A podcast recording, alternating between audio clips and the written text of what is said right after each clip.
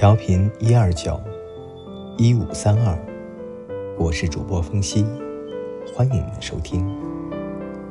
今天为大家分享的故事是：我有男朋友，可我却单身。作者顾一晨。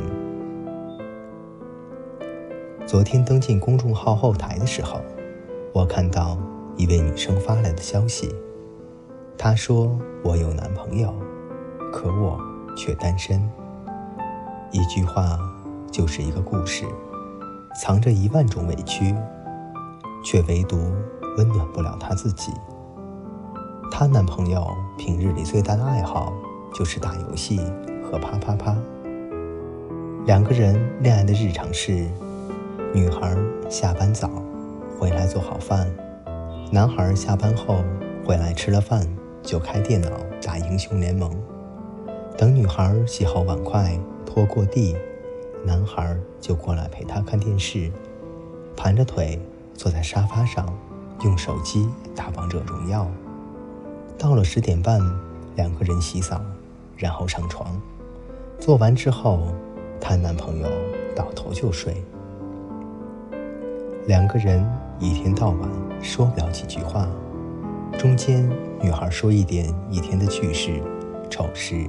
和糟心事，他都是心不在焉，有一搭没一搭的回几句，一来二去，女孩也就懒得再说了。女孩有时睡不着，一个人看着天花板，要失眠好久。那个时候，她就在想，找这样一个男朋友和自己单身有什么区别？自己不仅没有比单身的时候更舒适。更自在，还要天天做饭伺候他。比起单身，可能更多的是性生活吧。说到性生活，算了，就他那床上的表现，不说也罢。所以自己是找了一个长期炮友吗？可人家炮友也会调情，会跟你沟通，会照顾你的感受，做完了还会抱着你温存一会儿。不是吗？他问我：“你说我连找个炮友都不如的男朋友，到底是为了什么？”我说：“还能是为了什么？肯定是做慈善啊！就他那样的男人，还能有女朋友，简直是世界第九大奇迹。”女孩说：“那你说我要不要和他分手？”我说：“不分手，还留着过年。”他也离不开你，毕竟像你这么瞎的姑娘也不多了。每次听到读者倾诉这样的故事，我都不禁感叹：男女的比例不是早已失调了吗？变得僧多粥少了吗？怎么这样的男人都能找到这么任劳任怨的女朋友？你确定他找的是女朋友，而不是一个保姆、一个丫鬟、一个发泄的工具吗？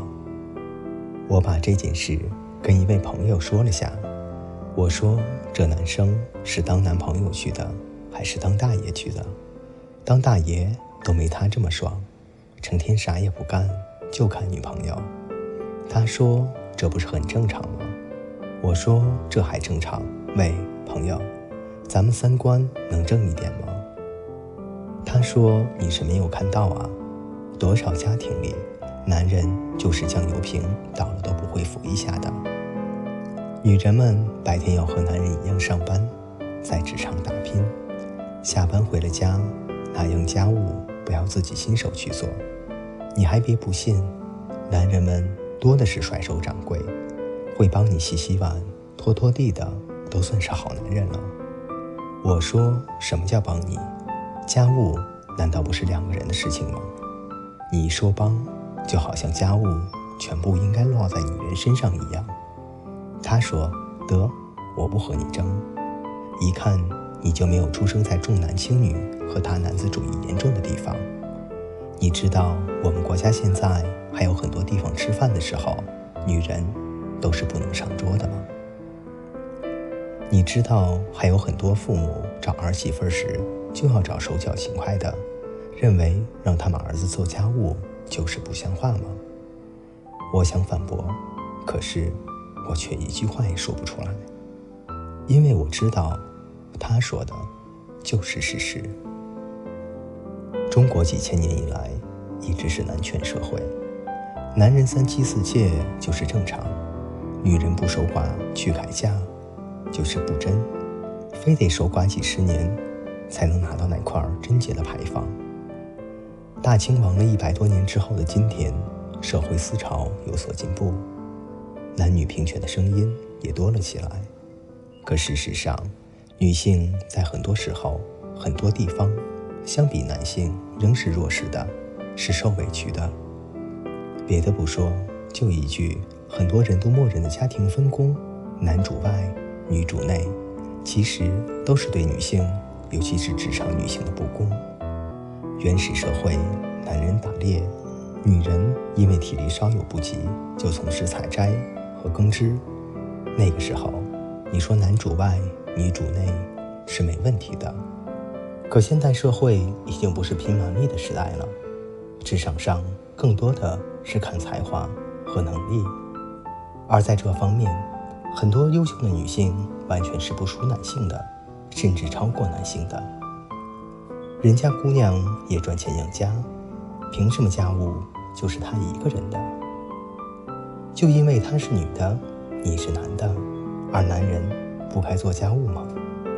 如果不是很多男人都这么想，也就不会出现这么多的守寡式婚姻、丧偶式育儿了。有一次见到过一个月薪五千的男生，拿着他的女朋友呼来喝去，喝杯水都要他去给他倒。还是之理所应当，我当时就震惊了。我操，一个男人的脸皮还能这么厚？何来的自信和勇气当大爷？你就是月入十万，也要尊重和爱惜你的女朋友啊！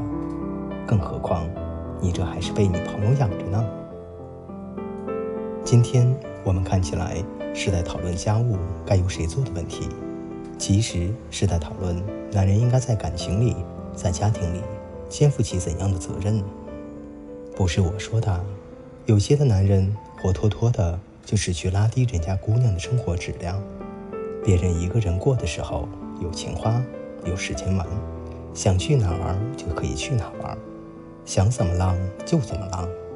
和你在一起之后，赚的钱要拿来贴补家庭，下了班还要洗菜、做饭、洗碗、拖地伺候你。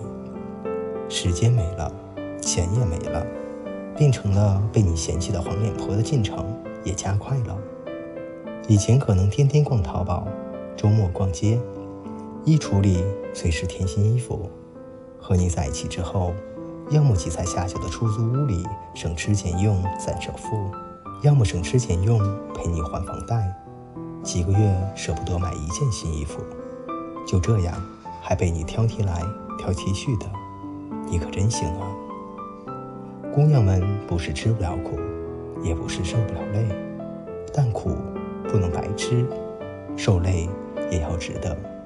你要是宠她、爱她，好好的陪她、关心她，她给你洗手做羹汤都是满心欢喜的。